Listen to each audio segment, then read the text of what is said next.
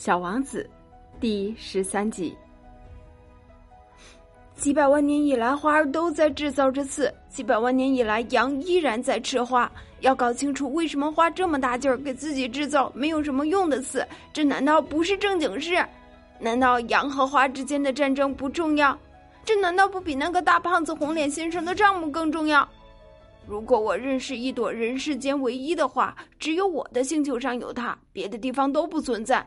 而一只小羊糊里糊涂就这样把它一下子毁掉了，这难道不重要？他的脸气得发红，然后又接着说道：“如果有人爱上了在这亿万颗星星中独一无二的一株花，当他看着这些星星的时候，他就足以使他感到幸福。他可以自言自语的说：‘我的那朵花就在其中的一颗星星上。’”但是，如果羊吃掉了这朵花，对他来说，好像所有的星星一下子全都毁灭了一样。这难道也不重要吗？他无法再说下去了，突然泣不成声。夜幕已经降临，我放下手中的工具，我把锤子、螺钉、渴望死亡全部都抛在脑后。在一颗星球上，在一颗行星上，在我的行星上。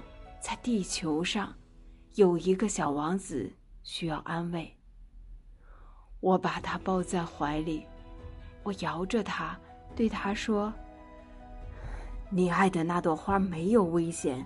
我给你的小羊画一个罩子，我给你的花再画一副铠甲。我……